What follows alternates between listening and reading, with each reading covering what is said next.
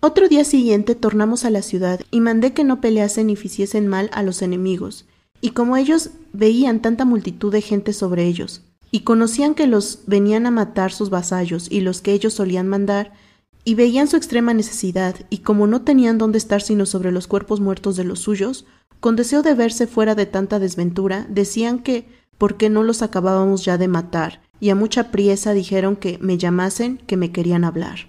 Y como todos los españoles deseaban que ya esta guerra se concluyese y habían lástima de tanto mal como se hacía, holgaron mucho, pensando que los indios querían paz, y con mucho placer viniéronme a llamar y importunar que me llegase a una albarrada donde estaban ciertos principales, porque querían hablar conmigo. E, aunque yo sabía que había de aprovechar poco mi ida, determiné de ir, como quiera que bien sabía que el no darse estaba solamente en el Señor y otros tres o cuatro principales de la ciudad, porque la otra gente, muertos o vivos, deseaban ya verse fuera de allí. Y llegado a la albarrada dijéronme que pues ellos me tenían por hijo del sol, y el sol en tanta brevedad como era en un día y una noche daba vuelta a todo el mundo, que porque yo así brevemente no los acababa de matar y los quitaba de penar tanto, porque ya ellos tenían deseos de morir y irse al cielo para su Uchilobus, que los estaba esperando para descansar, y este ídolo es el que en más veneración ellos tienen. Yo les respondí muchas cosas para los atraer a que se diesen,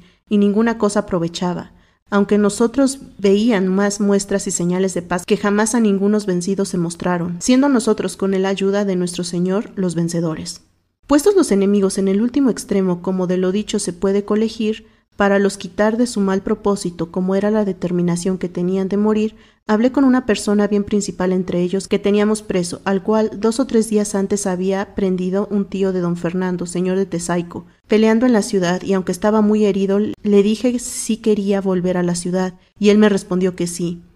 Y como otro día entramos en ella, envíale con ciertos españoles, los cuales lo entregaron a los de la ciudad, y a este principal yo le había hablado largamente para que hablase con el Señor y con otros principales sobre la paz, y él me prometió de hacer sobre ello todo lo que pudiese. Los de la ciudad lo recibieron con mucho acatamiento como a persona principal, y como lo llevaron delante de sin su señor, y él le comenzó a hablar sobre la paz, diz que luego lo mandé matar y sacrificar, y la respuesta que estábamos esperando nos dieron con venir con grandísimos alaridos, diciendo que no querían sino morir, y comienzan a nos tirar varas, flechas y piedras, y a pelear reciamente con nosotros, y tanto que nos mataron un caballo con un dalle que uno traía hecho de una espada de las nuestras, y al fin les costó caro porque murieron muchos de ellos, y así nos volvimos a nuestros reales aquel día.